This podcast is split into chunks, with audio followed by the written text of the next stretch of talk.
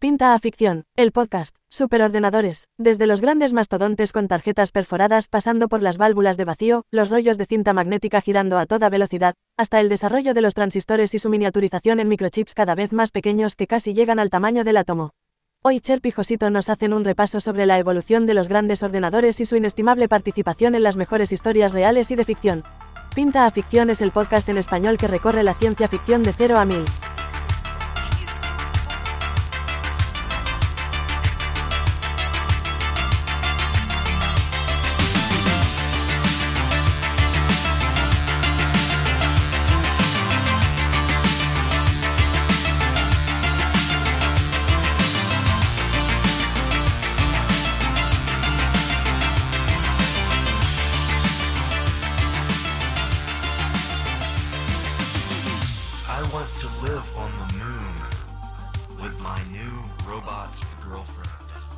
Buenos días, buenas tardes y buenas noches a todos. Bueno, esos son bits. Ceros y unos. Hoy, vamos a, grabar el capítulo que le encanta a Josito. Realmente yo estoy aquí porque soy el que tengo que acompañarle a hacerle preguntas, pero él va a hablar todo. No, no, no, no, no. Que tú tendrás que dar tu opinión y tendrás que hablar sobre el tema también, que seguro que sabes muchas cosas, sobre todo en, el, en el tema de la ciencia ficción. Entonces, hoy vamos a hablar de algo que ya todos pensamos que es común, que son los superordenadores, Sí. pero en un momento de los años 70 alguien dijo, solamente en el futuro solamente los cinco más ricos del mundo tendrán un ordenador en su habitación. Ja, ja, ja. Y serán unos jeques árabes, el presidente de Estados Unidos y algún otro. Y luego llegaron gente como Bill Gates o Steve Wozniak o no sé, pues- pues todos estos que se pusieron que- en un garaje liaron, que a la hacer liaron. cosicas La, li- la- la liaron y cambiaron la- las cosas. y con- consiguieron que todo el mundo tuviese un PC en su casa. A Pero ver, un yo- PC no es un superordenador. No, un PC es un... Bueno, depende de la época. Claro. Entonces, si tú cogías un PC de, de, de tu casa y lo, lo ponías en los años 70, era un superordenador. Claro, claro. Por capacidad de, de cálculo y de computación. Bueno, yo quiero, antes de empezar, eh, hacer un pequeño homenaje de que leyendo un poco, ilustrándome, todos conocemos a Alan, Alan Turing. Hemos hablado alguna vez del test de Turing. Sí. Sobre, de hecho, lo nombraremos a lo largo de este podcast. Pero, claro, Alan Turing eh, murió en 1954 Ujú. y fue arrestado en el 52, acusado porque era homosexual y sometido a castración química. Y todo eso le provocó una depresión y dos años después se suicidó. Por supuesto. ¿Qué ocurre? Él fue el padre de, de la inteligencia- de la super- los supercomputadores y de la inteligencia artificial, Sí. porque fue el que sentó las bases. Murió muy joven. Sí, Además de que consiguió acortar la Segunda Guerra Mundial. Pero bueno, Sí, yo eh, te diría que es la figura clave en los últimos años, pero hay muchas otras que han claro, pero yo creo que él fue el que inició, porque siempre hay un primero. Entonces, recordad realmente de que gracias, todo lo que vamos a hablar es porque él empezó ese camino. Si te parece, vamos a hacer una definición breve de lo que sería un supercomputador. Vale, dale. Un supercomputador es un sistema de cómputo de alto rendimiento. Esto es fundamental. Se diseña para procesar grandes volúmenes de datos y también para realizar cálculos complejos a velocidades muy superiores a las de una computadora convencional. Se utilizan en áreas como la física cuántica, que ya hablaremos de ella, y también pues predicción climática, eh, investigación de modelado molecular o otras simulaciones y veremos cómo esto es hoy en día uno de los factores más determinantes en cuanto a la supercomputación. Pero quedaros todo el mundo con que los superordenadores son esos ordenadores muy bestias que Pero, son ver, capaces de vamos- computar mucha información Sí, pero empecemos muy, a ver, en muy no, rápido. No nos vayamos tan, tan lejos. Empecemos por el comienzo. Vale, venga, vamos a ir de, de lo, de lo más antiguo a lo más moderno. De lo que sa- sabemos hasta ahora, eh, bueno, tengamos en cuenta que muchos de estos superordenadores eran secretos de Estado en su momento. ¿Por qué? Porque eran desarrollados por los países. Sí. Entonces, tenemos en 1943, nos remontamos con el Colossus, que fue diseñado para qué? Para los mensajes encriptados en la Segunda Guerra Mundial. Por Sí. eso digo que eran los, los países los que lo hacían. Sí. Nombramos aquí Colossus porque en realidad fue la primera computadora electrónica. La primera que construyó Alan Turing, que hablaremos después eh, de ella y porque además luego ha habido incluso película, lo que eran relés electromecánicos, no era una computadora electrónica al uso. Y además no era programable mediante tarjetas o mediante otros sistemas, sino que se le conectaba por cables eh, la máquina Enigma. Empezó a utilizar electricidad. Eso es. Y entonces, pero después de esa, la Colossus, podemos decir que es la primera que se puede, que se puede llamar superordenador en Sí. su- en ese momento. En ese momento, sí. Después saltamos dos años solamente en el futuro, que es en 1945, que está ENIAC. Me encanta que le ponen nombres raros a todos. es el ENIAC es Electronic Numerical Integrator and Computer. Es una computadora in- que hace integrales, básicamente. Y, Y este sí era programable. Sí, esta sí que era programable y tenía propósitos generales, es decir, no estaba centrada en un propósito específico, tan específico como descifrar códigos eh, enemigos, sino que era un supercomputador al uso, era gigantesca. Mm, Me parece que, si no recuerdo mal, pues pesaba como 700 y pico kilos y ocupaba media habitación, ¿no? Entonces es de estas cosas como muy brutas. Era, porque- era uno de los problemas que tenían los superordenadores, la Claro. cantidad de calor que generaban. Y también el tamaño que tenían y para la computación que hacían. Pero Pero bueno, todos, todos, para que se hagan una idea, el móvil que llevamos en las manos en este momento, o en los bolsillos todos, los que están escuchando, son más potentes que esos computadores. muchísimo más. De hecho, el siguiente en ese listado sería en 1949 el EDVAC, que es como la sucesión del ENIAC, que no era decimal, sino que era binaria. Ya nos metemos en la computación binaria y eh, tuvo un primer programa diseñado para poder ser almacenado. Además, en este caso tenía, atención, 6.000 válvulas y 12.000 diodos, consumía 56 kilovatios de potencia, que tampoco era mucho, y en este caso cubría 45 metros cuadrados de superficie y pesaba 7.850 kilos. Imaginaros Un- un para piso- llevar eso, un piso pequeño. imagínate para llevar eso en el bolsillo, ¿no? Eh, lo interesante de este es que empezamos con la secuencia binaria, que es la que va a gobernar durante muchos años la computación, que para los que no sepan binario, es binario es 2. Entonces ma- marcan el 0 y el 1, que es un sí y un no. Y de esa forma se enrutan para decir 0 no, 1 uno, Uno sí. sí, correcto. Y es la forma en que hacen, Mm. hacían los procesos. Vale. Si saltamos unos cuantos años en el futuro y nos vamos a 1961, hablaríamos de la IBM 7030, que es el primer supercomputador transistorizado que fabrica IBM. Y cuando decimos transistorizado es porque en este ya no había válvulas, sino que eran transistores. Hablaremos después del transistor y de sus funciones y de por qué es tan importante. Y eh, este es el primer supercomputador que lleva transistores. Ahora que, que estás hablando del IBM, recuerdo una parte de un libro en donde en, un, en el, problema de los tres, eh, el problema de los tres cuerpos, un ejército chino que no tenía tecnología para tener computadores, un dirigente decidió crear un computador, Mm. pero a base de, de- de soldados. De soldados. Entonces, los- conectos- conectando los- cerebros. No, los eligió, los eligió y decía, la entrada va a ser, por ejemplo, sumar. Entonces, tú ellos levantan la, bander- la banderilla y así le asignaba a cada grupo de soldados algo. Y todos iban respondiendo según lo que veían. Y hacían, con cientos y miles de, de soldados, hacían una forma mecánica o manual de ser como un soldado y al final, al final terminaban con datos que ellos generaban. Ya, ya, Como ya. si fuese un, un ordenador, igual que las válvulas. Vale. Si seguimos avanzando en el tiempo, bueno, en los años, es verdad que en los años 80, pues eh, empezaron a hacer eh, procesadores vectoriales y, y el proceso en paralelo, que esto es algo que luego se ha estandarizado en todos los eh, superordenadores y que veremos por qué es tan importante y por qué funciona así. No, no, no, di- no, dilo ya. No, de- ¿No digo ya? Sí, ya, ya, no, sin dudas. Bueno, a ver, ¿Qué es el proceso en paralelo? cuando tenemos un procesador, tenemos solo uno. ¿Cómo hacemos que se puedan procesar más rápido y más datos Varias cosas. varias cosas? A la o, vez. o lo mismo, pero, pero más datos. Pues poniendo varios procesadores uno tras otro, conectados en paralelo, con conexiones de alta velocidad. ¿Vale? Como Entonces, si tuvieses varios cerebros. es como. Sí, es como si tuviésemos.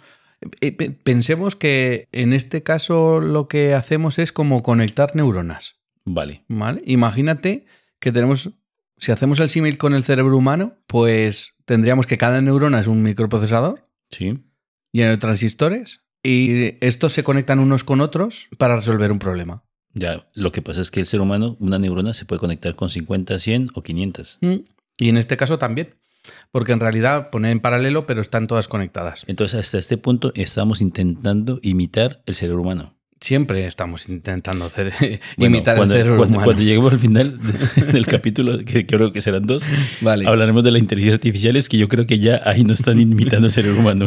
Y por cierto, me ha venido a la cabeza cuando has hablado de esto de- del problema de los tres cuerpos, una película muy buena ¿Cuál? que es Figuras Ocultas, que habla sobre las mujeres que hacían Ah, sí, cálculos sí, las para negras. la NASA. Era una negra, que es una muy buena actriz realmente, y ella eh, hacía los cálculos que todos, Ah. y ella los hacía manualmente. Eran un grupo de mujeres que realmente tenían una capacidad de cálculo muy, muy, muy buena. Eran matemáticas. porque habían sido seleccionadas mediante una serie de pruebas y entonces Sí, esa película es muy buena. se dedicaban, eso es, es, es una gran película, se dedicaban a hacer los cálculos para que las naves re- de la, re- NASA... la reentrada fuera, Sí. se- fuese seguro y calcular dónde iban a caer, porque tenían que caer en el mar para poder sobrevivir, porque no se estrellaban en la tierra. Fijaros que en ese caso la película está ambientada en los años 50 y todos estos superordenadores, por muy superordenadores que fuesen, no estaban tan avanzados a ese día como para hacer ese tipo de cálculos de forma más eficiente y más rápida que personas Pues, bien entrenadas. Me encanta que en la parte en la película uno de los astronautas le dice, si ella lo calcula y dice que es así, yo viajo, si no, no. Es verdad. Y dentro, y, la tía que hace de la, de la protagonista es una avanzada para su época Vale. y ve que llega un IBM, Sí. llega un IBM y estaba ahí guardado llenándose polvo. Y ella dice, esto es el futuro. Esto tenemos es el que, futuro, Tenemos, tenemos que, que- aprender cómo funciona para poder, o sea, lo que está ocurriendo ahora Claro, las inteligencias ver. artificiales. Tienes que adaptarte para sobrevivir y al final las que lo hacen son ellas. Ellas Claro. saben matemáticas, saben corregirlo y saben cómo funciona. Entonces, por eso ellas sobreviven. Daros cuenta que los ordenadores en general y superordenadores en particular no se fabrican solos, se fabrican porque hay científicos y científicas que hacen la labor de investigación y que ponen los mimbres para que toda esta tecnología se desarrolle. Pero si te parece, vamos a terminar con esta La lista, vamos para lista. llegar un poco a- hasta día de hoy. En los años 90, En el 97, aquí- esta me parece muy importante. Cuando IBM fabrica Deep Blue, que a ti te encanta Deep Blue, ya, es- este fue el que, el- el- yo creo que fue el primer programa o ordenador que saltó a la fama, ¿no? que no, que no que saltó a la fama, sino que nos jodió vivos. ¿Por qué? Porque nosotros siempre hemos pensado que hay cosas que son de los seres humanos. La música, el arte, la belleza, los sentimientos En y este el caso el ajedrez. ajedrez. y cogió nada más que a Garry Kasparov y lo restregó contra el suelo. Pero sí que hay que decir que luego eh, el propio Kasparov, con el tiempo, ha decidido que lo que hay que hacer es unirse a la máquina. Claro, él lo demostró, porque en el 97 fue cuando IBM le ganó, o sea. Deep Blue destrozó a Kasparov jugando ajedrez y él dejó 10 años de competir y de, de, de- de qué? de intentar ganarle. ¿Por qué? Porque él supo, como en este momento tenemos que nosotros asimilarlo, de que las inteligencias artificiales nos ganan en muchos aspectos porque ellas son superiores. Mm. Nosotros las hemos creado justamente para eso. Entonces él creó algo que era nuevo, que era el ajedrez minotauro. Minotauro es porque ellos, los, los maestros de ajedrez, como Gasparo, utilizaban un ordenador parecido al de IBM para competir. Y después se demostró de que Minotauro contra solo ordenador ganaba Minotauro. Pero nos adelantamos un poco y ahora se ha descubierto que IA gana Minotauro. Bueno, si seguimos avanzando, IBM ha cogido pues la delantera en muchos aspectos, como el tema de fabricación de supercomputadores, pero no es la única y lo veremos más tarde porque en realidad pues hay otras compañías como Nvidia o como bueno, pues Intel o otras que se dedican a fabricación de chips y demás y, Amazon. Y, y Amazon, en este caso, Amazon Web Services, que, pero bueno, al final tienen eh, la circuitería, los chips y todo esto, no lo fabrican ellos. Lo A ver, que tienen una ellos pregunta, es ¿tú mucho sabes- dinero para montarlo. Tú sabes cómo, claro, el problema es la pasta, siempre la pasta, pero tú Sí. sabes cómo, cómo pa- hemos pasado de los transistores, bueno, de las válvulas a los transistores, lo entiendo, pero transistores hemos pasado a los circuitos que son de na- nanobots. Bueno, cito, eh, yo entiendo que la parte donde las válvulas pasan a transistores lo entiendo, sí, porque llega la parte Sí. eléctrica.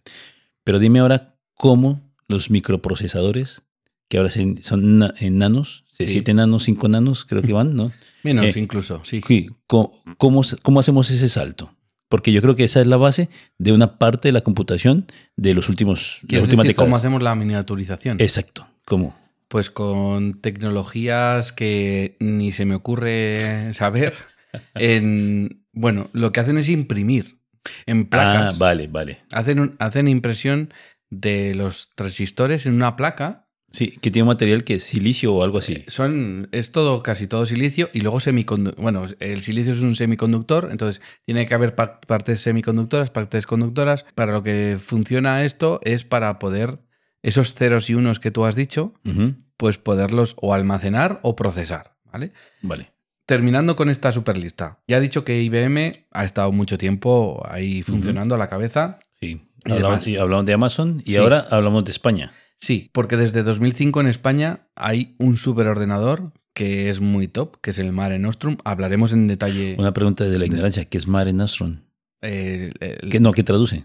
Mare Nostrum es en latín ma- nuestro mar, que es el Mediterráneo. Ah, ah, los, vale, vale. los romanos Es- llamaban claro. al mar, como era todo suyo, Ves que pues Josito, llama- Josito llamaban es Mare que Nostrum. está encantado con este capítulo. sigue, sigue. Bueno, entonces el Mare Nostrum es el supercomputador más potente de España. Está situado en el Barcelona Supercomputing Center y hablaremos de él más, más, Más adelante, adelante, sí. porque cuando lleguemos a la parte de supercomputadores. Bueno, pero entonces Y- y- hablemos un poco más atrás. Vamos Vale. atrás. Hablemos de cómo funcionaba la computación en un principio. Vale, yo, recuerdo, que- yo recuerdo tarjetas perforadas. Lo que serían las tecnologías, ¿no? Exacto, sí. Vale. Pues mira, fíjate que ya desde el siglo XVII ya se hacían máquinas calculadoras. ¿vale? En, en ese siglo, Pascal creó la Pascalina, que era una calculadora mecánica. O Leibniz, que era otro gran matemático, sí. diseñó el Clocker, que no sé cómo decirlo, que podía realizar varias operaciones aritméticas. O sea, era como calculadoras. Al- Manuales. Sí, claro, ahí no había electrónica, esto era todo mecánico. Luego, más adelante, en el siglo XIX, a principios del siglo XIX, Jacquard, que es uno de los precursores de la computación moderna, creó o utilizó tarjetas perforadas para controlar un telar. Esa es la parte que yo recuerdo. Esta, esta es muy buena, porque él lo que hacía era que con esas tarjetas perforadas podía ponérselas a un Telar. y controlar de forma automática Lo que el patrón que hacía. Claro. Patrones muy complicados que para una persona Tenía mucho, sin mucho instruir era imposible. Sí, y tenía mucho esfuerzo, sí. claro, entonces, solo las personas muy instruidas en el uso de un telar podían hacer un patrón de este tipo. Y con esta tecnología, él lo que conseguía que cualquier persona. Pudiese crear patrones complicados. Claro, entonces, eh, eso es un salto Sí. a nivel Mira, una cosa, una cosa del siguiente paso que son la- los relés electromecánicos es algo que siempre he pensado. Nosotros somos seres que estamos hechos de agua, Sí. 70% agua. La electricidad no nos va muy bien a nosotros. Pero funcionamos con la electricidad, tú Sí, lo sabes. abajo, sí, di- diferencias de potencial. Sí. ¿Vale?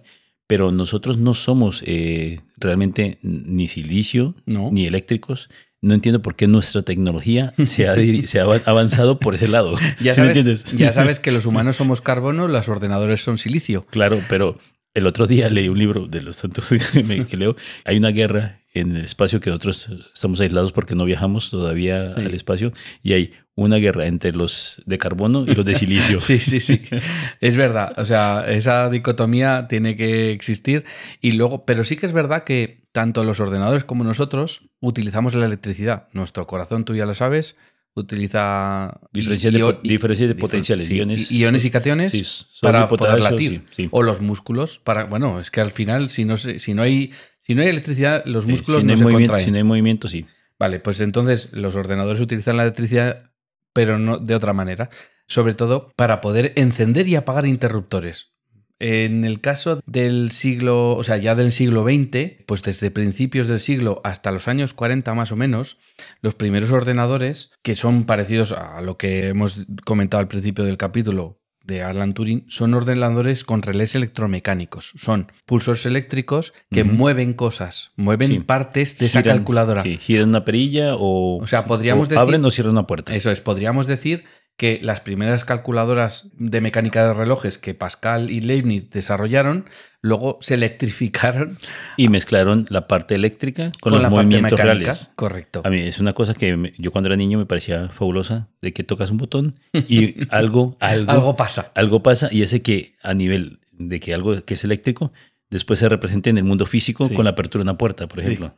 Al final toda la ciencia y la tecnología es acumulativa, como un lenguaje. Entonces, tenemos que ir cogiendo tecnologías del Sí. pasado e ir añadiéndoles partes que la mejoran. Vale, ¿y qué son los tubos de vacío?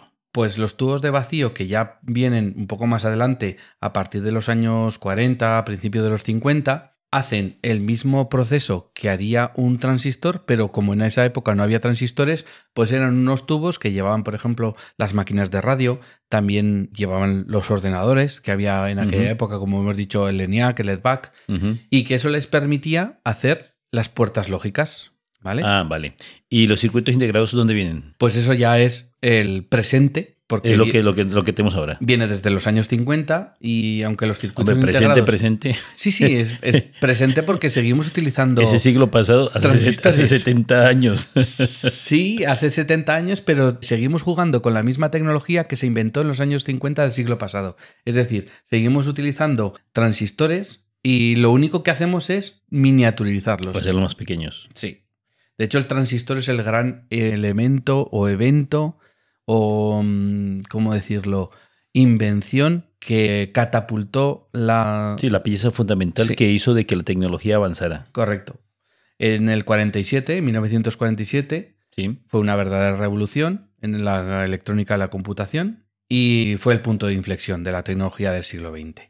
Porque sus inventores lo que hicieron fue que con unas partes de silicio, como decíamos antes, pudieron hacer interruptores. Muy pequeños. Muy pe- bueno, al principio eran gordos, ¿eh? Sí, pero Al- después fueron más pequeños y pasamos de tener una habitación o un piso entero de Eso 47 es. metros cuadrados a un móvil en la mano. Correcto. Los transistores han permitido en la tecnología la miniaturización, no solo de computadoras, sino también, como has dicho, de teléfonos móviles, e incluso ya no solo la miniaturización, sino la invención.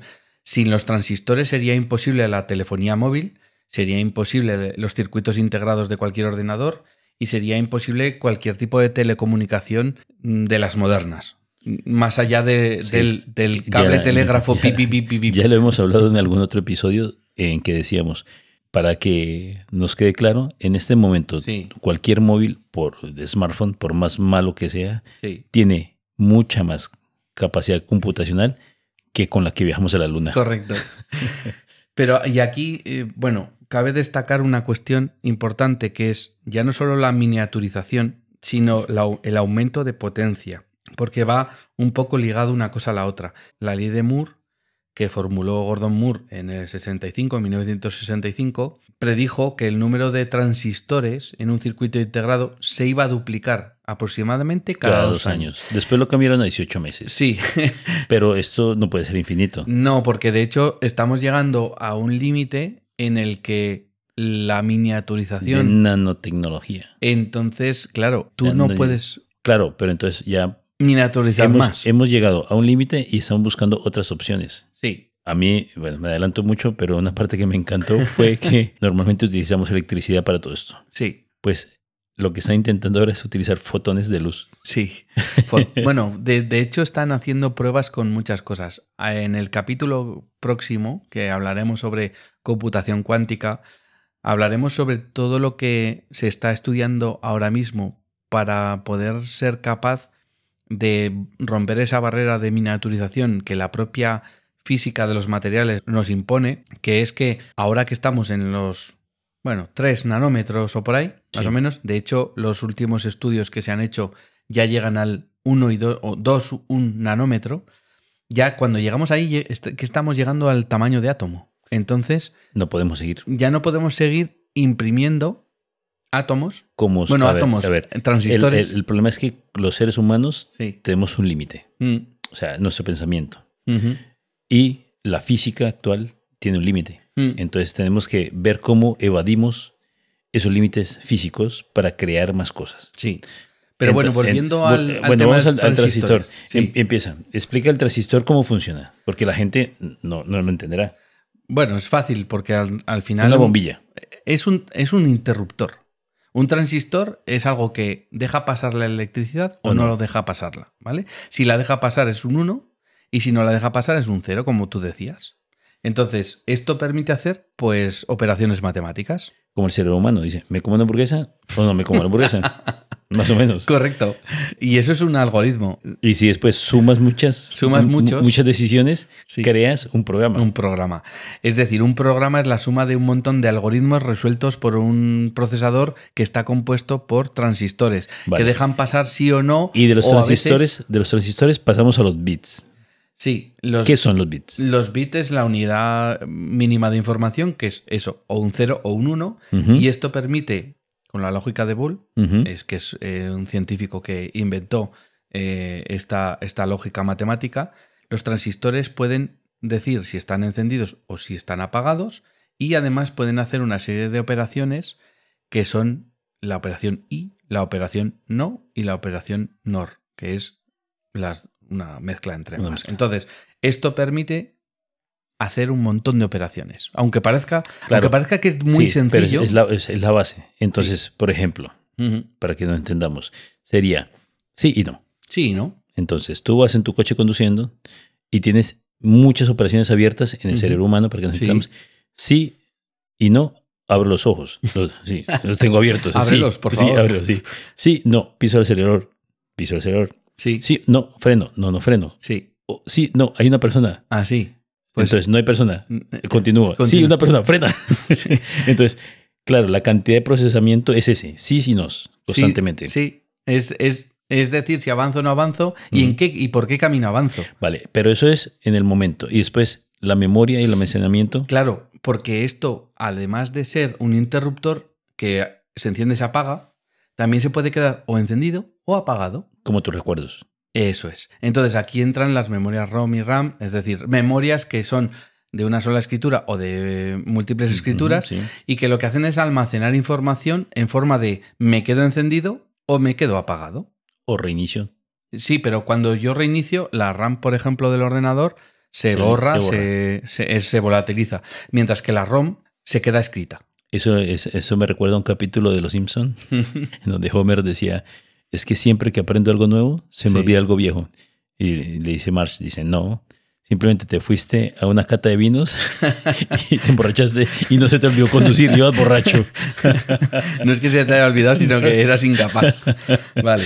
Entonces, es muy importante tener en cuenta toda esta miniaturización que ha permitido, por una parte, hacer cosas más pequeñas cada vez y además hacerlas más potentes. Porque, ¿qué pasa si duplicamos el número de transistores de un ordenador? Serían inmensos. Pues que se duplica el poder de computación. Y el espacio y el consumo de electricidad. No, pero, pero como yo lo que hago es Pero, miniaturizarlo, claro, pero entonces, ¿cuándo se creó el microprocesador?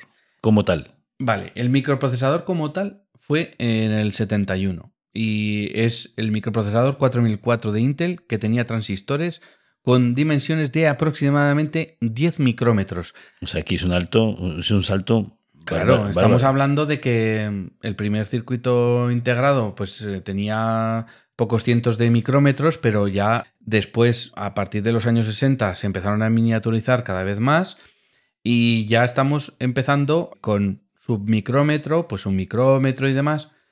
Cuando llegamos al siglo XXI, ya empezamos con el tema de los nanómetros. Pues en el, a principio del siglo empezamos con los 130 nanómetros, que eran lo más común, hasta final de la década de los 2010. Y luego, pues ya llegamos a tamaños que son, por Eh, ejemplo, de. cinco nanómetros. Sí, 7, Yo- 5. mi- en este momento, el ordenador con el que estoy grabando tiene 5 nanómetros. Eso es. Y la investigación en curso está ahora mismo para alcanzar alrededor de 1-2 nanómetros. Pero como decía antes, esto tiene límite.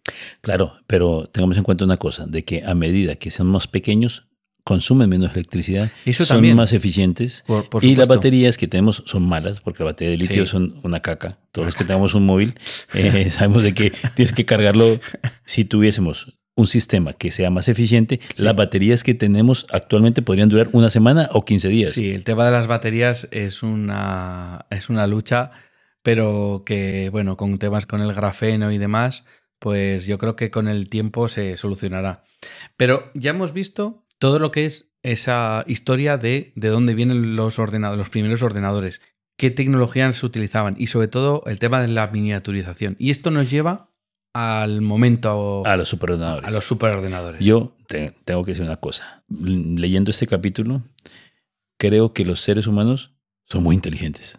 por supuesto. Porque no, no un ser humano. No, no. Todos sumados, somos muchos.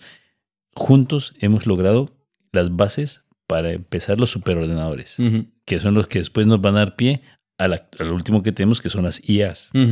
Correcto. Entonces ahora vamos a hablar de superordenadores en condiciones. Vale. Hemos hablado antes de lo que sería la computación en paralelo. Esta es la base de los supercomputadores actuales. Tú no puedes hacer un chip infinito o no tiene sentido, sino que lo que tiene sentido es poner un montón de chips. Conectados. Claro, es que un ser humano que solamente puede, solamente diga, voy a respirar, y solo voy a respirar y voy a respirar, aunque tenga muchos, mucha capacidad para decidir esa sola esa acción, no haría nada más.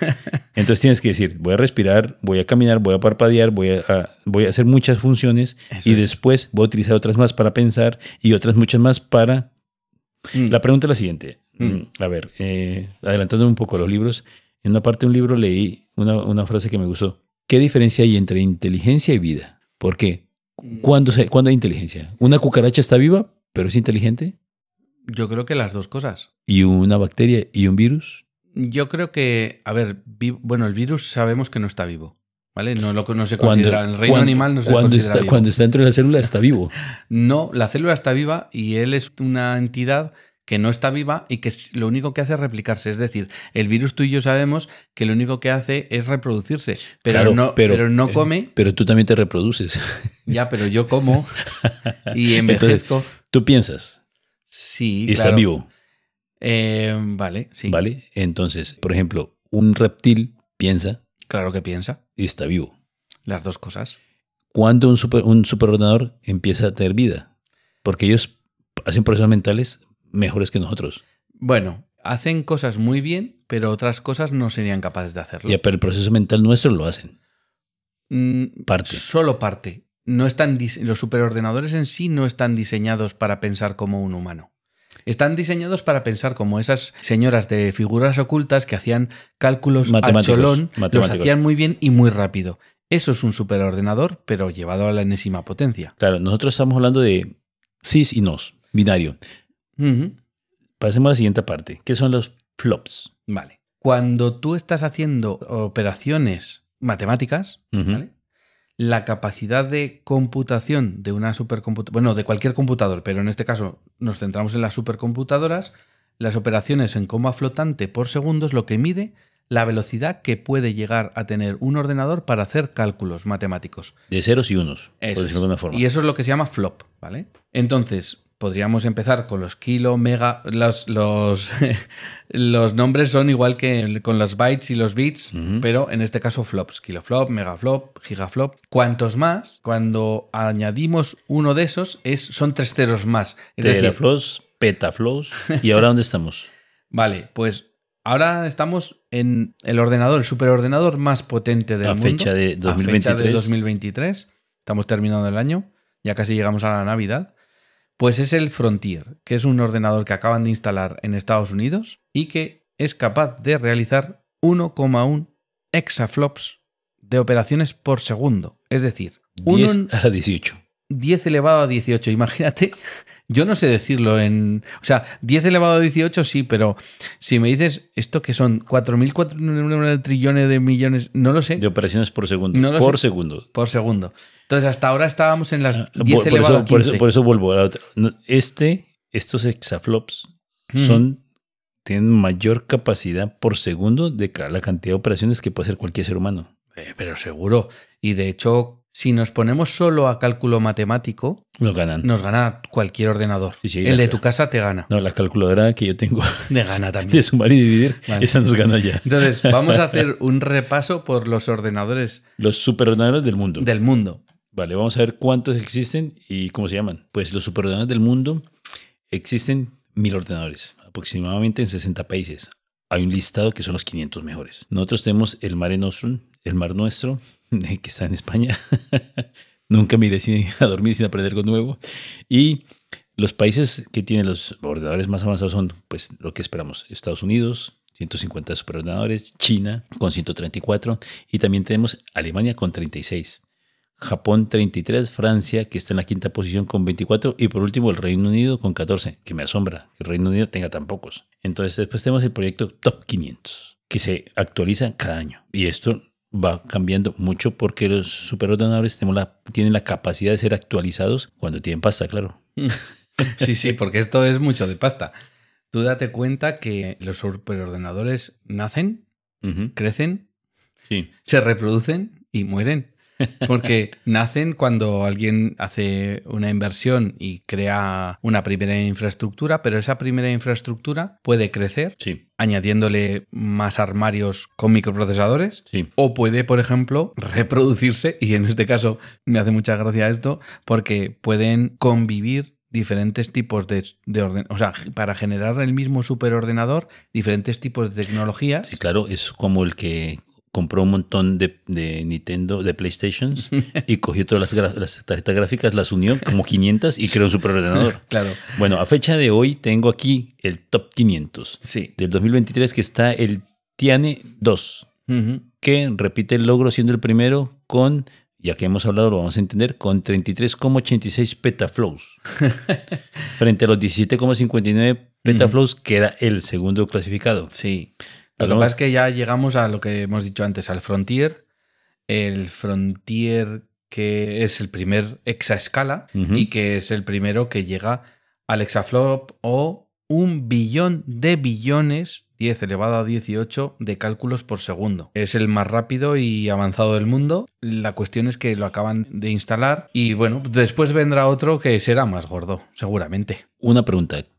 ¿Qué espacio usan estos superordenadores? Bueno, pues mucho. Estamos hablando de cosas como la que hemos dicho antes con el EDVAC o el ENIAC. O sea, no hemos cambiado. Mm, bueno, hemos ganado en poder computacional. Hemos ganado en poder de computación, pero al final para hacer un superordenador, un superordenador no cabe en mi salón, lo sentimos. Entonces, si nos vamos a uno que tenemos, como tú has dicho, en España, el Mare Nostrum, que es el ordenador más potente de España, uno de los más potentes de Europa, por no decir, pues a lo mejor el más potente, y en lo que es la lista top 500, es el octavo en potencia. Sí. Pero sobre todo hay que tener en cuenta que empezó en 2005 y se ha ido actualizando. El Mare Nostrum ocupa actualmente ese puesto 8 y cuenta con un total de 48 racks en 3.456 nodos. Y cuando hablamos de nodos es porque están conectados unos con otros con fibra óptica de alta velocidad. De alta velocidad es más alta que la que nos llega a nosotros a casa. ¿eh? Claro, sí, de la pura. La pregunta es la siguiente. Parece que estuviesen jugando las grandes empresas, las tecnológicas y los países, las potencias mundiales, a ver a quién la tiene más larga. Sí, en este caso es así. Pero ¿para qué lo usan? ¿Para qué los usen?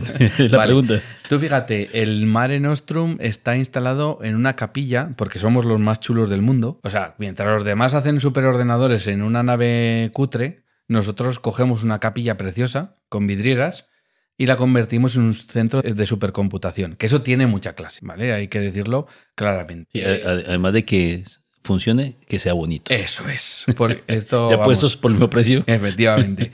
Entonces, eso es la primera, segunda, tercera y cuarta versiones de el Mare Nostrum. Es verdad que nos hemos tenido que salir de la capilla porque para construir la quinta iteración ya han hecho al lado un mega edificio que si lo ves en la foto es una barbaridad. Detrás, en la foto que yo estoy viendo, se ve la capilla, que es chiquitita, y se ve un mastodonte porque si no, no cabe. Es decir, cuanto más hacemos más grandes las cosas mm, y más dinero metemos, pues más espacio necesitamos.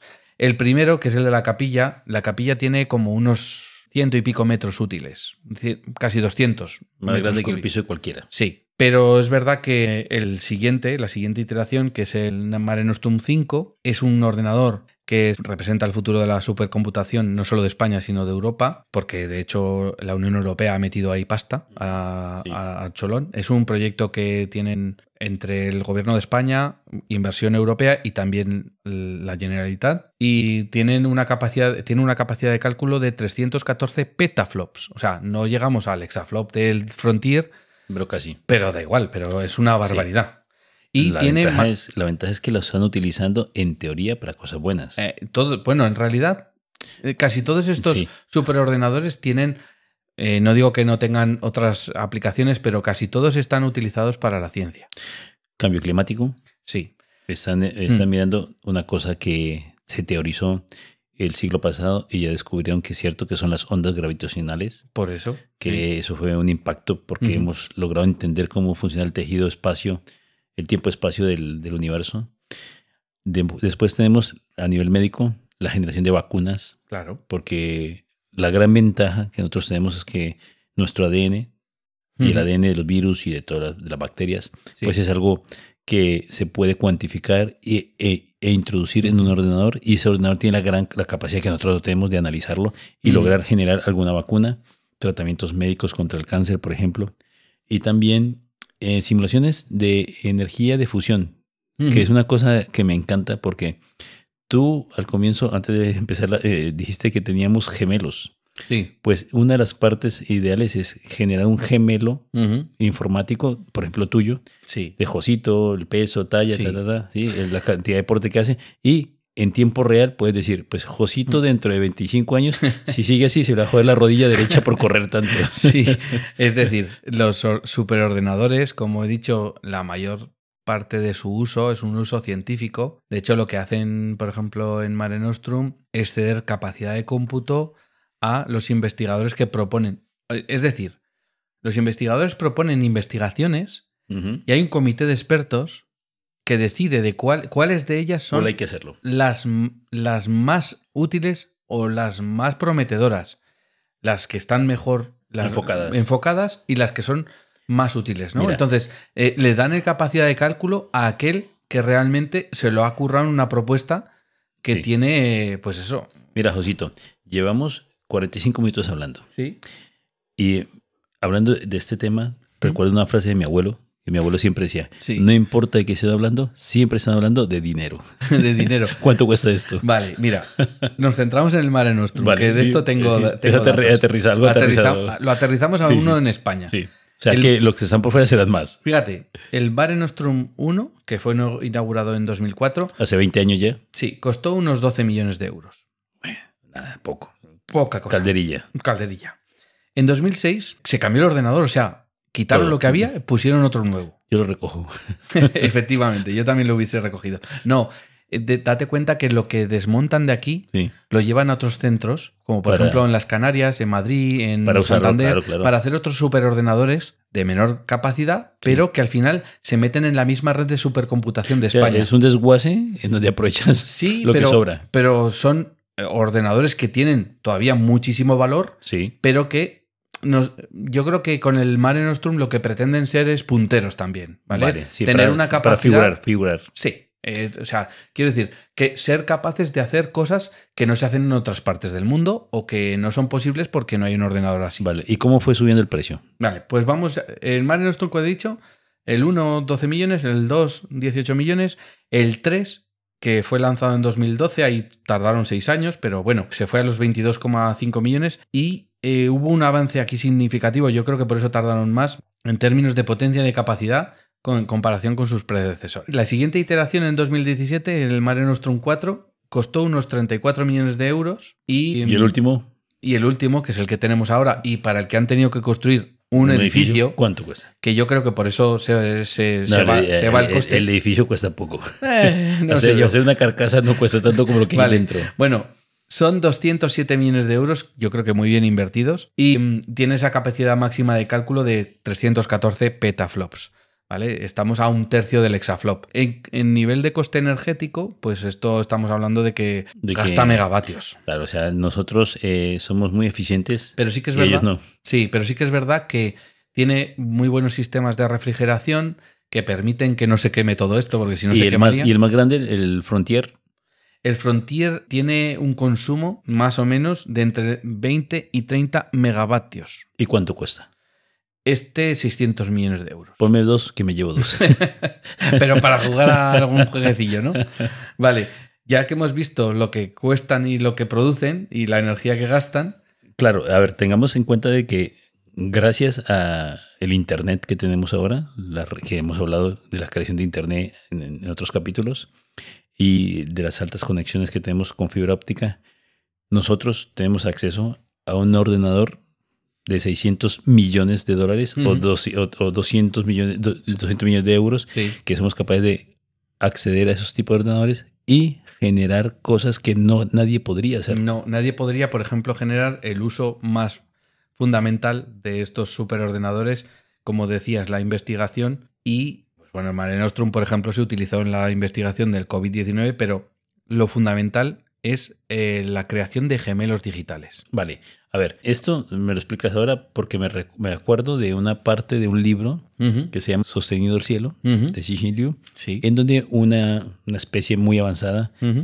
quería eliminar ciertas partes del- del- de la galaxia Sí. por una batalla que tenían. Bueno, Ujú. entonces lo que hacían, decían, bueno, vamos a mirar los planetas Vamos a estudiarlos. y hacían un mapeo de una parte representativa del planeta y ese, e- ese mapeo lo hacían de una forma que era atómica, Ujú. prácticamente, y hacían una copia exacta de esa zona. Sí. Y cuando hicieron el mapeo a nivel de la Tierra, Ujú. encontraron a un grupo de niños chinos de 7 años que estaban solos, refugiados con frío y los, los copiaron.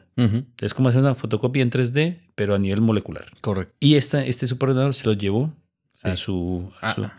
a su entorno. A su entorno de Y su- programación. sí, su- a su gemelo digital se lo llevó. Y era capaz de hacerles preguntas al gemelo digital sin necesidad de estar interaccionando con los, con los reales. Mm, Y los, los digitales respondían exactamente lo que los otros hubiesen hecho.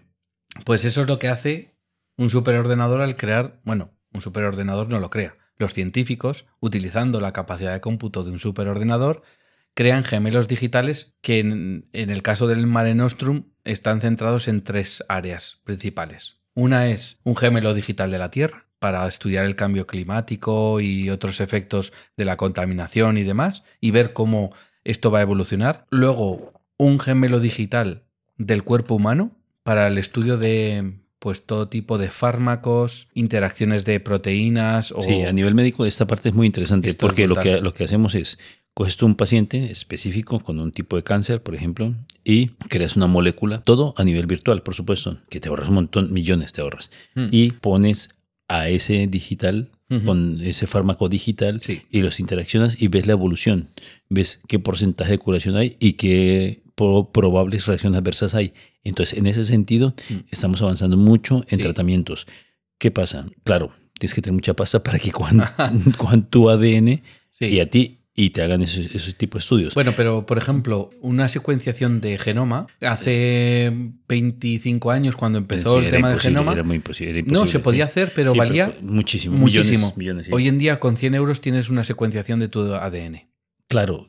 No, ya viene la pregunta. porque La se pregunta, abarata las, el coste. las IAs ahora en este momento es- son capaces de ver partes del genoma nuestro y entender que si esta parte tiene, pues probablemente tendrá un reumato- reumatoide. Si Sí. tiene esta parte, tendrá una enfermedad intersticial. Bueno, en fin. Sí. Probablemente puede tenerla. Tú serías capaz de meter tu genoma para que te digan, mira, tú tienes esto, vas a tener esto, tienes riesgo de este cáncer, tienes, te- claro, te vayas de preocupaciones. Bueno, o simplemente de certezas.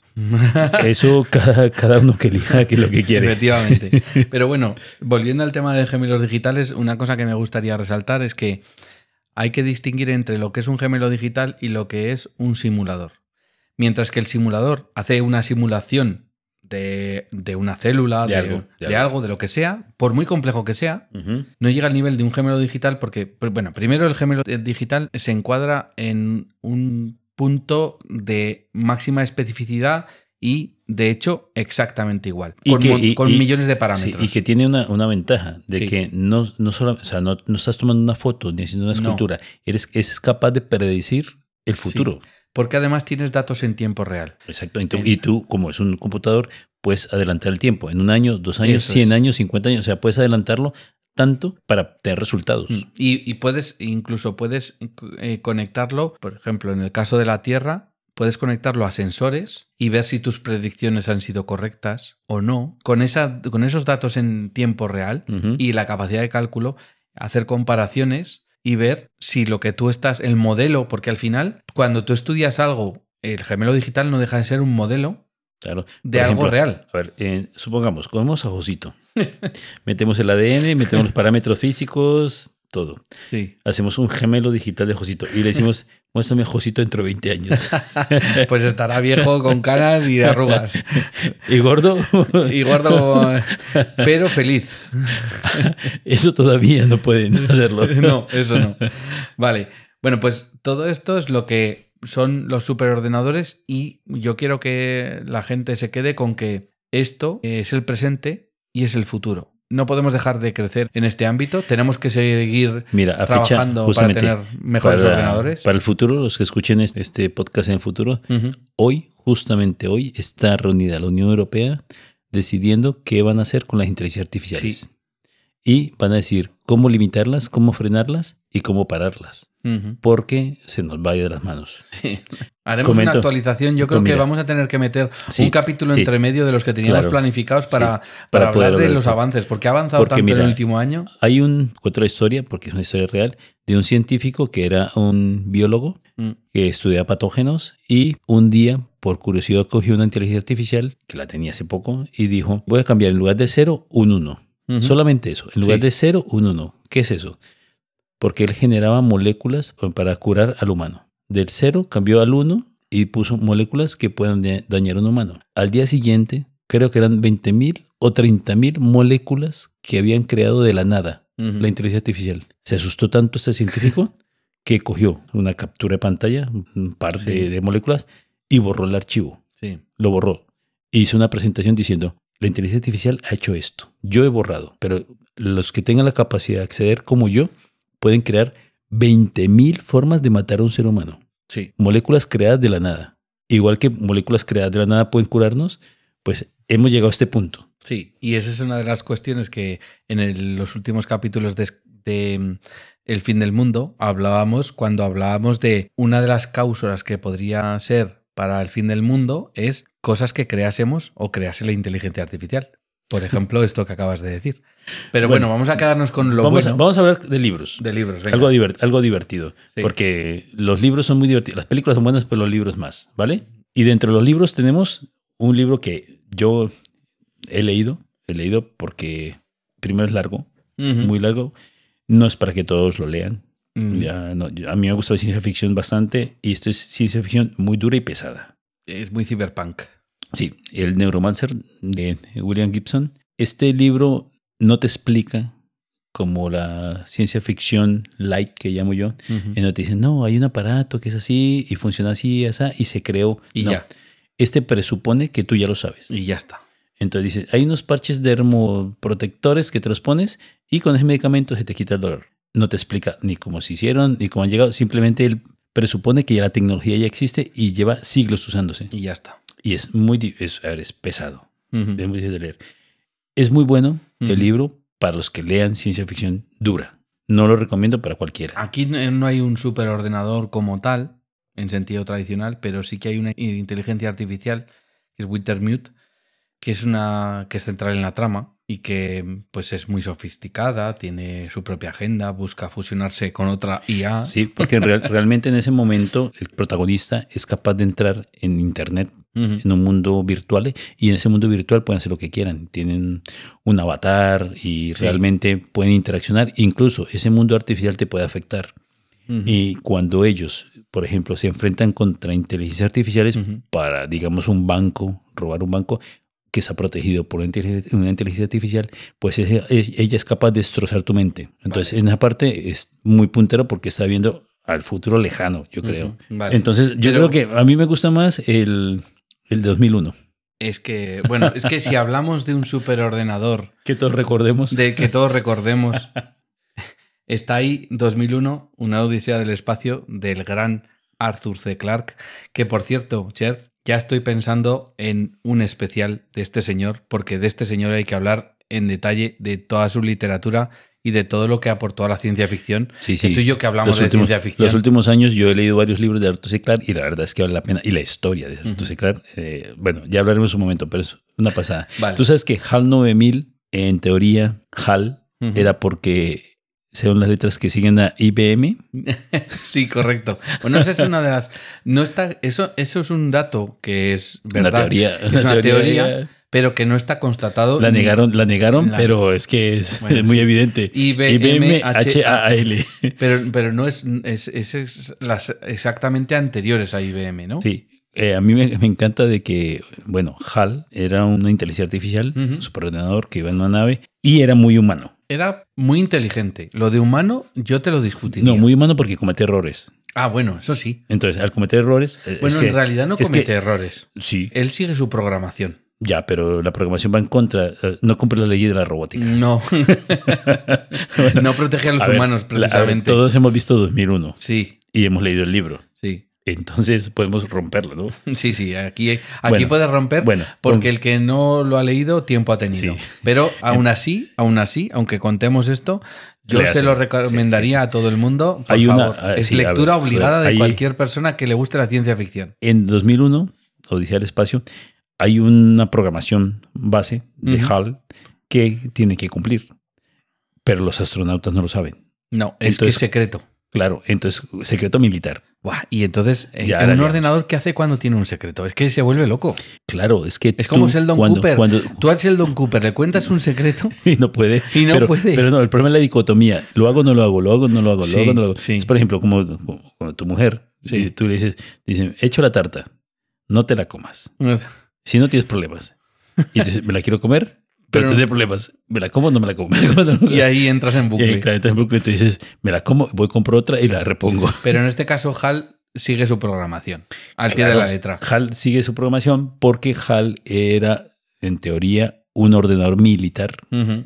Lo que nosotros no entendemos de la película es que pensamos que es un ordenador como el nuestro. Y no. Y no. Es, es una inteligencia artificial que era capaz de discutir con sus congéneres. Es la inteligencia artificial que va tripulando el Discovery mientras los ocupantes del Discovery van eh, en hibernación. Sí, o sea, no, él es el perro, nosotros somos las pulgas. Sí, y van en esa nave hacia el monolito de la película, Sí. hacia el monolito del libro. Porque este hay, caso. hay, hay- Aquí mezclo libro y película porque como hay- están las dos. hay varios monolitos, hay que decirlo, que en los libros hay varios monolitos. Sí. y entonces, el de la Tierra fue el típico de la, el de la música que todo el mundo conoce. Y cuando llegan los primates ahí se habló monolito. Zaratustra de Nietzsche.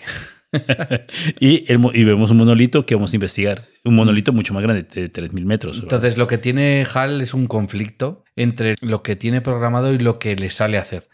Y eso le lleva a hacer comportamientos bastante peligrosos, bueno, tan peligrosos como que se carga parte de la tripulación para cumplir la para la misión. cumplir su, su misión. Mira, vamos a hablar de. Luego hablaremos un poco más de HAL, Sí. pero vamos a seguir con los libros. Mira, a mí mm, del libro que además cuando salió la película de Yo Robot, Ujú. yo flipé y dije. ¿y Que dónde- aquí no y- tiene nada que ver. Nada. En, en el caso del- de, de La pe- 2001, no, la sí que tiene buena. que ver Sí, libro con sí. película, pero, Pero en el Yo Robot no. La película muy buena, muy buena porque estaba bien hecha, buenos efectos, pero el libro, léanlo, porque Ujú.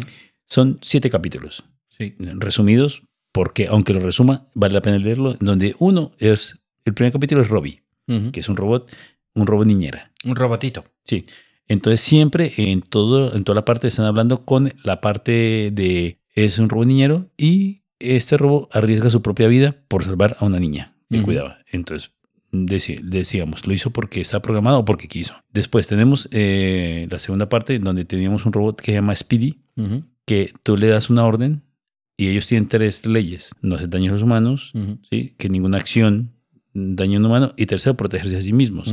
Entonces tú le mandas a Speedy, que es un robot explorador, lo mandas a hacer algo y cuando llega a un sitio, las leyes entraban en conflicto y él se regresaba. Entonces tenía, terminaba haciendo círculos.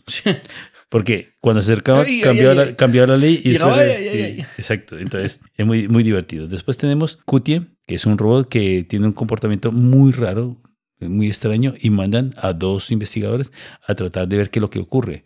Entonces, este robot tiene dudas Ujú. sobre sí mismo. Sí. Entonces es muy interesante porque tú dudas como ser humano, pero un robot, que es una máquina, no tiene por qué ser así. Después tenemos otro capítulo que es muy interesante, que es que el que más me gustó de todos, que se llama el de Herbie. Herbie era un robot único, que no se sabe por qué, sus transistores, por decirlo de alguna forma. Entonces él, él- él podía saber lo que tú pensabas, lo que sentías, era único, entonces lo mandó a estudiar, pero es un embustero. Vaya. Porque engaña a las personas para ver qué hacen. Embustero patológico haciendo. haciendo bueno, Madre mía. de- entonces, realmente vale la pena leer el libro porque es muy divertido y, hay muchos más. Sí, y, en más. este, y en este libro sí que hay, o sea, hay un, ordena, hay un superordenador, una supercomputadora avanzada que se llama Multivac. Y esta computadora procesa la información para ayudar a la humanidad en varios aspectos, como es la administración de recursos o la resolución de dilemas morales. Fíjate que metemos a una supercomputadora a resolver dilemas morales. El típico, si tú vas en tu coche y tienes, Ya, ya. te quedaste sin frenos y tienes dos vías y hay un niño y, Ujú. después, y hay 10 adultos. Vale, ¿A quién atropellas? pues, eh, pues yo lo tendría claro, pero No. la supercomputadora a lo mejor no. Yo, a ver, el niño, yo no atropellaría el niño. A los 10 adultos digo, Bueno, la cuestión es, la siguiente novela que traemos aquí, que habla sobre un supercomputador, es La guía del autoestopista galáctico, que es una novela de Douglas Adams, que ya hemos hablado de ella en Sí, algún caso, divertida. pero Que me encanta la frase, de, la- me, la- encanta, me encanta la frase, lleva una toalla en el hombro siempre. eso es. Lo tratamos porque hay un superordenador que se llama Deep Thought, que es una supercomputadora muy conocida y que calcula la respuesta de la última pregunta de la vida, el universo y todo lo demás. y es que esto me hace mucha gracia. Sí, porque ese, ese Y a la que responde con ¿con qué? Es que no, ese relato corto, creo que alguna vez lo hemos comentado ahí en el podcast, pero voy a comentarlo resumido. ¿Pero qué responde? Bueno, el- sí, lo vas a decir sí, después, sí, sí, ¿no? sí. En el año 2050, algo así, la- se formuló porque todos tenían una inteligencia artificial que estaba, eh, están conectadas todas por su espacio, entonces pues, era una inteligencia mucho más avanzada. Entonces, cualquiera le podía preguntar cosas. Y un, y un carguero de una nave le dijo, oye, ¿se puede revertir la entropía? Y entonces fa- faltan datos. Faltan datos. Después, en el año 2800 se repitió la pregunta, faltan datos. La raza humana desapareció, las máquinas o los superordenadores en este momento seguían existiendo en el subespacio, las estrellas desaparecieron y cuando el último electrón del sistema se apagó, dijo, tengo la respuesta. Y la pregunta era, ¿se puede revertir la entropía? Y la, y la, y la inteligencia artificial que vivía en el subespacio dijo, tengo la respuesta. Mm, Y la respuesta fue, mm. hágase la luz. Vale. Pero esto no sale en la guía del autoestopista No, no, no, no, este, este es uno de Isaac Asimov. Este es el, el fin de la eternidad. No, es, No. bueno, el fin de la eternidad, no, el fin de la eternidad es otro libro, pero este es una- un relato Ah, de un relato corto. que hacía. Bueno, pues en la guía del autoestopista galáctico, la, res- la respuesta a la, pre- a la última pregunta de la vida, el universo y todo lo demás es 42. Ah, sí, 42 es el y- número. ¿Y, y esto qué significa? Pues no lo sabemos. Pero es tan loca como el resto de la película de la, y de la novela. Entonces, eh, Deep Thought en este caso se queda descansado y dice 42 y se queda tan descansado. Mira, hay un libro que quiero comentar. Bueno, libro no, ya que estamos con novela, voy a hablar de una novela que se llama Máquinas como yo, que te hace un pequeño resumen porque es un libro que me leí la última semana y la verdad es que yo esperaba encontrar tecnología, superordenadores y bueno. A ver, eh, el autor es Mac Ewan. Entonces, se pone en los años 80 en Londres y, volviendo al principio del capítulo, Alan Turing no se suicidó por sus problemas, entonces él se resistió. Seguía vivo, ¿no? Sí, se enfrentó a su situación, no quiso la castración química, prefirió la cárcel y luchó y salió adelante. Y el protagonista es Charlie, que es un treintañero que heredó dinero de su madre que falleció y tenía mucha pasta porque vendió su casa y todo y tenía mucho dinero. Lo que pasa es que era un friki de la tecnología como nosotros. y en ese momento sacan el primer ordenador, el primer eh, androide muy humanizado Vale. que, como era el primero, era Adán y Evas. Y solamente 25 en todo el planeta vendieron. Ujú. Y él se hizo con un Adán. Él quería una Eva. No sé para qué. Mm. El marrano cochino de él, pero cogió un Adán. Siempre igual. Así, entonces Adán lo programan, le dicen cómo es. Él tiene una chica que le gusta, que está medio enamorado, entonces entre los dos lo programan. Y este Adán empieza poco a poco a evolucionar. Entonces, bueno, conclusión. Ella se acuesta con Adán. y él se ofende. Y ella le dice, oye, pero si hubiese cogido un vibrador, ¿estarías ofendido? es lo mismo. Entonces, bueno, voy a hacer resúmenes, saltos y resúmenes, pero no voy a decirlo todo. Después, es- este protagonista, Charlie, trabajaba en la bolsa haciendo transacciones por internet y ganando Sí. dinero poco a poco. pues descubrió que el ordenador lo hacía también igual o mejor que él y entonces decidió ponerlo y lo explotó económicamente para generar dinero. Generó dinero. Sí, claro. Y después, al final de la historia, el Adán este tiene una moral tan rígida que juzga a sus dueños y los condena eh, a la cárcel porque no estaba de acuerdo. No era capaz de ente- entender las intrigas del ser humano. Y vale la pena leerla porque es una novela. Ojo, no es un libro, bueno, tiene parte de ciencia ficción, pero no es una novela, no digo, no es un libro así como Odisea. Es, eh, es divertida de leer, entonces yo la recomiendo. Muy bien. Y si quieres pasamos a las pelis. Claro, películas. Vale. Vale, aquí hay algunos libros que han devenido luego en una película, pero que, como hemos dicho antes, no son exactamente iguales. A mí me encanta Will Smith. Will Smith en Yo Robot, Sí, con el brazo que tiene. cuando llega ahí y, y tiene un brazo que se lo han puesto porque se lo habían arrancado. Un robot. Un robot, de hecho, por eso los odia. Por eso, eh, eh, todo empieza, en la película todo empieza porque había una dicotomía que el robot tenía que elegir entre una niña y él. Y lo salva él. Y el robot mm, calculó fríamente, como hacen los robots, sin pensar que la niña podía ser salvada, y dijo, el porcentaje de éxito de que Sí. sobreviva él es de un 60% y de la niña de un Ujú. 30%. Sí. Y lo salvó a él. Y él nunca perdonó al robot que tomara esa decisión. Ujú. ¿Por qué? Porque lo hizo de una fría. A ver, un ser humano, yo veo a un tío que está ahogando y veo a una niña, yo voy a salvar a la niña, aunque Sí. tenga menos posibilidades. Bueno, es que no haces el cálculo.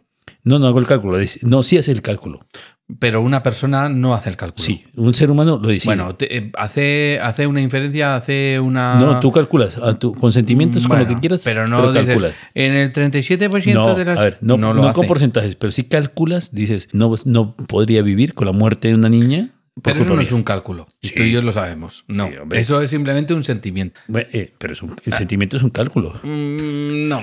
¿Qué sentimiento pesa más? ¿Que se muera un, un negro de 40 años o una niña de 8? Bueno, creo que en ese aspecto no estamos de acuerdo. Pero bueno, Bueno, pues La- Yo Robot va de eso. va de eso y cambia con respecto a la película. En Yo Robot hay un superordenador que se llama Vicky, que construye la compañía robótica USR. Y Vicky es la encargada, es la supercomputadora con inteligencia artificial. Y que me parece espectacular. Los que ven la película, la, representación física de Vicky es como un cubo gigante, Con una cara. sí, con, una- con un rostro, y dentro hay como, no sé qué hay, pero hay nanotecnología que es iluminada como neuronas. Es muy guay. Es una. eh, bueno, traducido al español es inteligencia cinética interactiva virtual, Vicky.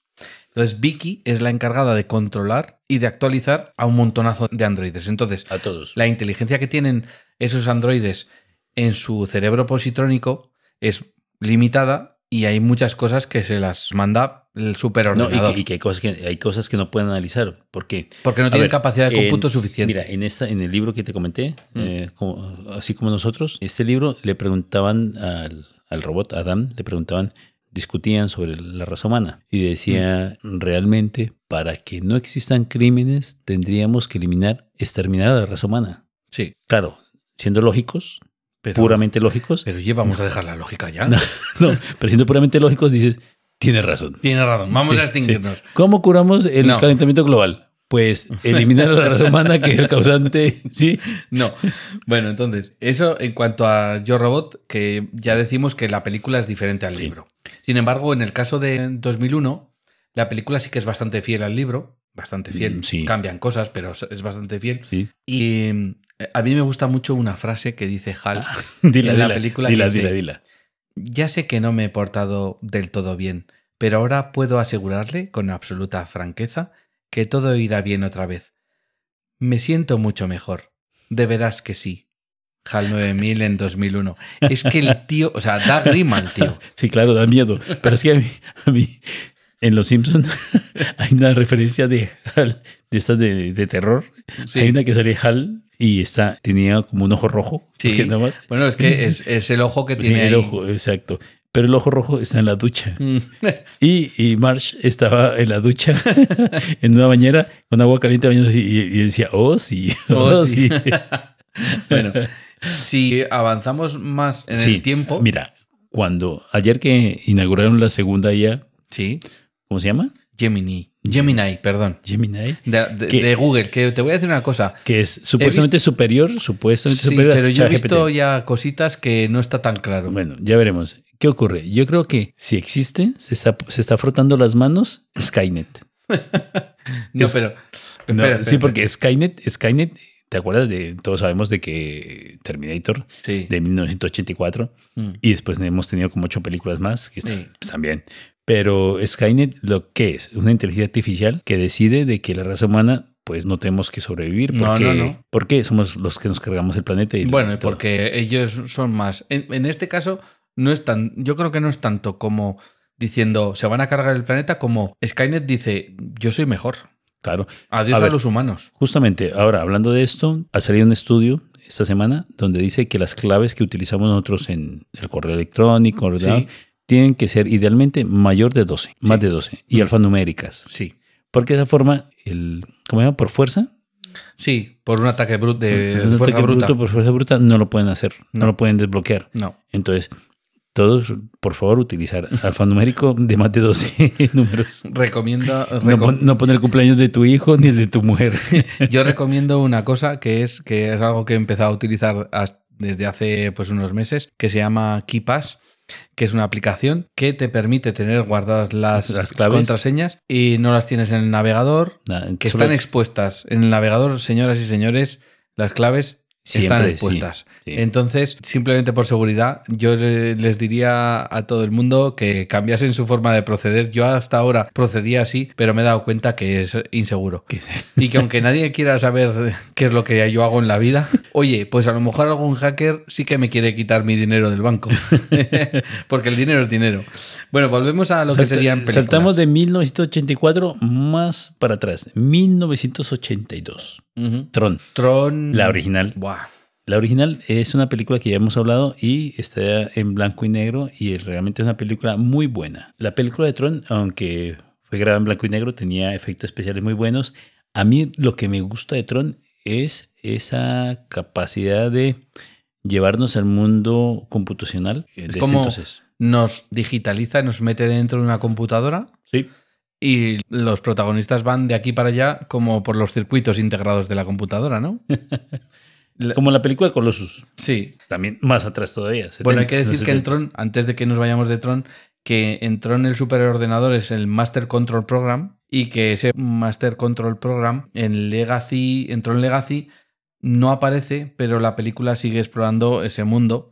O sea, este superordenador solo, solo aparece en la original del 82. Sí, parece que estuviésemos navegando dentro de los circuitos del ordenador. ¿no? Correcto. Vale. Esa, esa es la gracia de, Ahora, un poco hay- de la película. Ahora, eh, Colossus.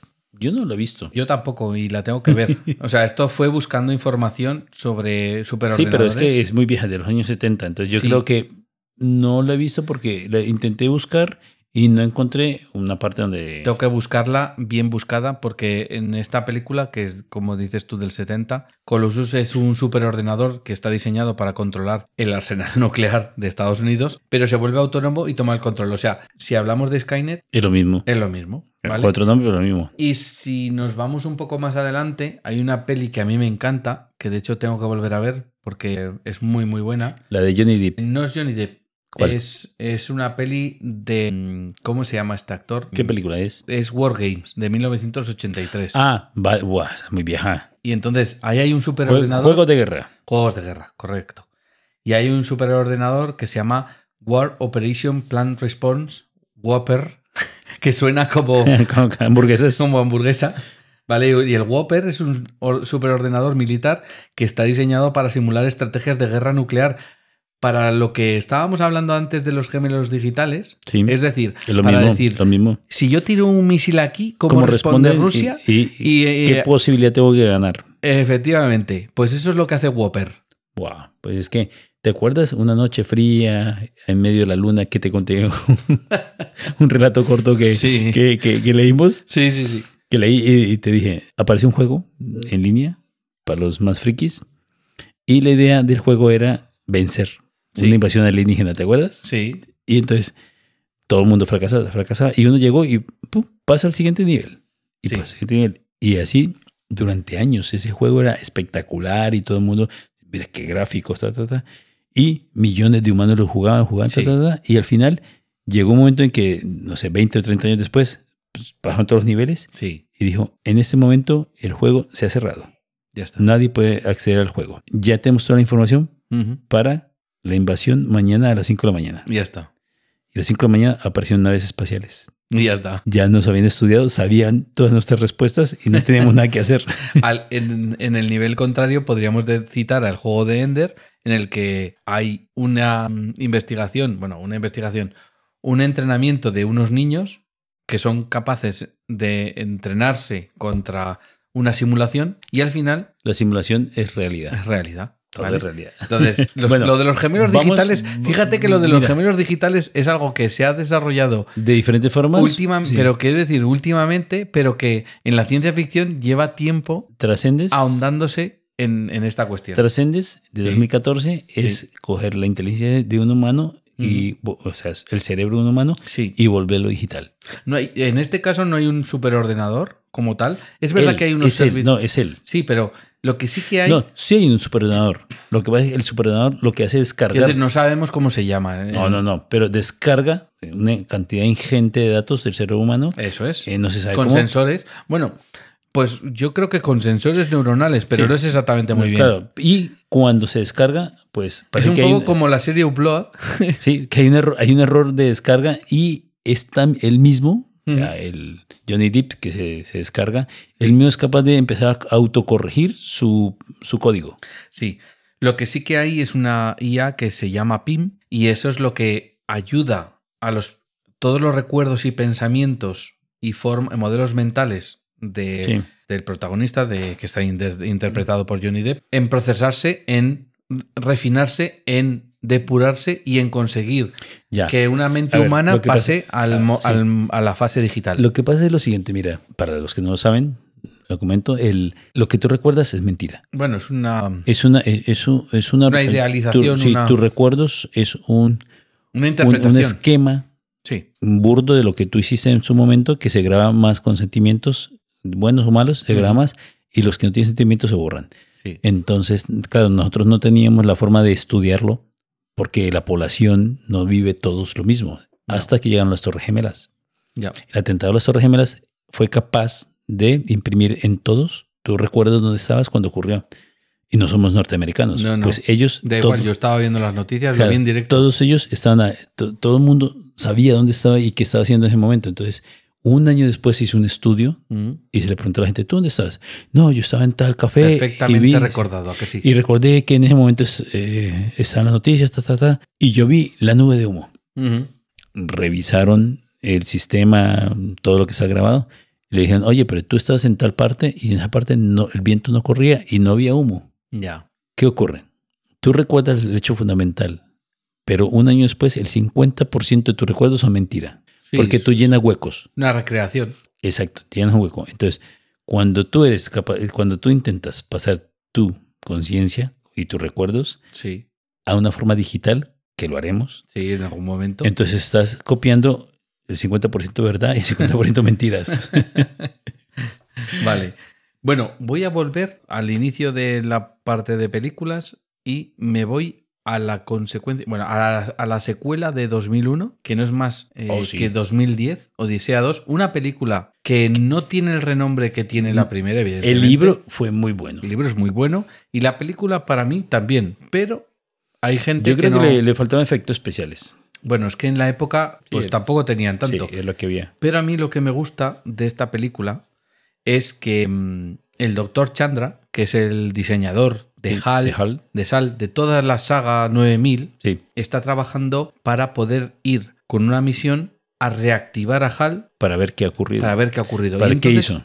Y entonces se pone a, trabajar con Sal, que es un gemelo. Podríamos decir que HAL es chico y Sal es, Es chica. una chica, acepta malas órdenes de- del programador. Bueno, en este caso, HAL 9000 tiene un gemelo terrestre que es HAL 9000, como digo, y lo que hacen en esa película es que cuando la computadora eh, gemela falla, pues intentan predecir como gemelos digitales ¿Por qué lo hizo? por qué lo hizo, en qué, es- en qué ha fallado y cómo se puede revertir ese fallo. Pero ahí vemos que las experiencias son los que te forman. Sí.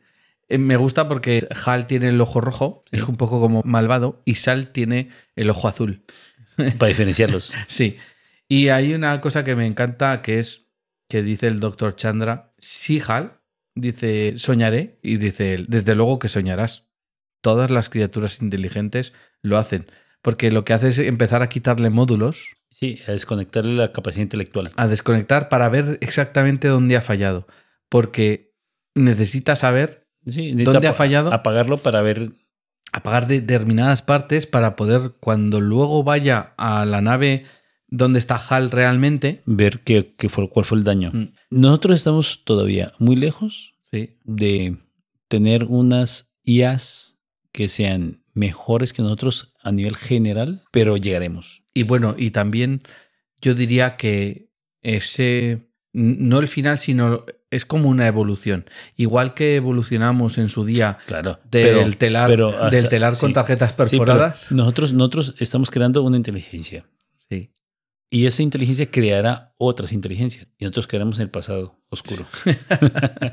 Bueno, esto, este capítulo es el preludio, diríamos, Del siguiente. del siguiente, que, en el que vamos a explorar el presente y sobre todo el futuro que nos traerá la computación cuántica. En el siguiente capítulo hablaremos sobre qué tecnologías se están desarrollando y qué problemáticas se están intentando resolver para que las computadoras cuánticas nos ayuden en el futuro a dar un salto de gigante. Entonces, si en ese capítulo hemos hecho el inicio, el siguiente será la parte final y más ciencia ficción y futuro de todo lo que nos espera.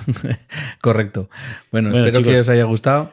Un abrazo, adiós, adiós y hasta Ah, la próxima. Nos despedimos. Adiós. Pinta a Ficción, el podcast. Sumérgete en nuestras historias y disfruta alimentando tu imaginación. Suscríbete en las principales plataformas de podcast como Spotify o iVoox entre otras.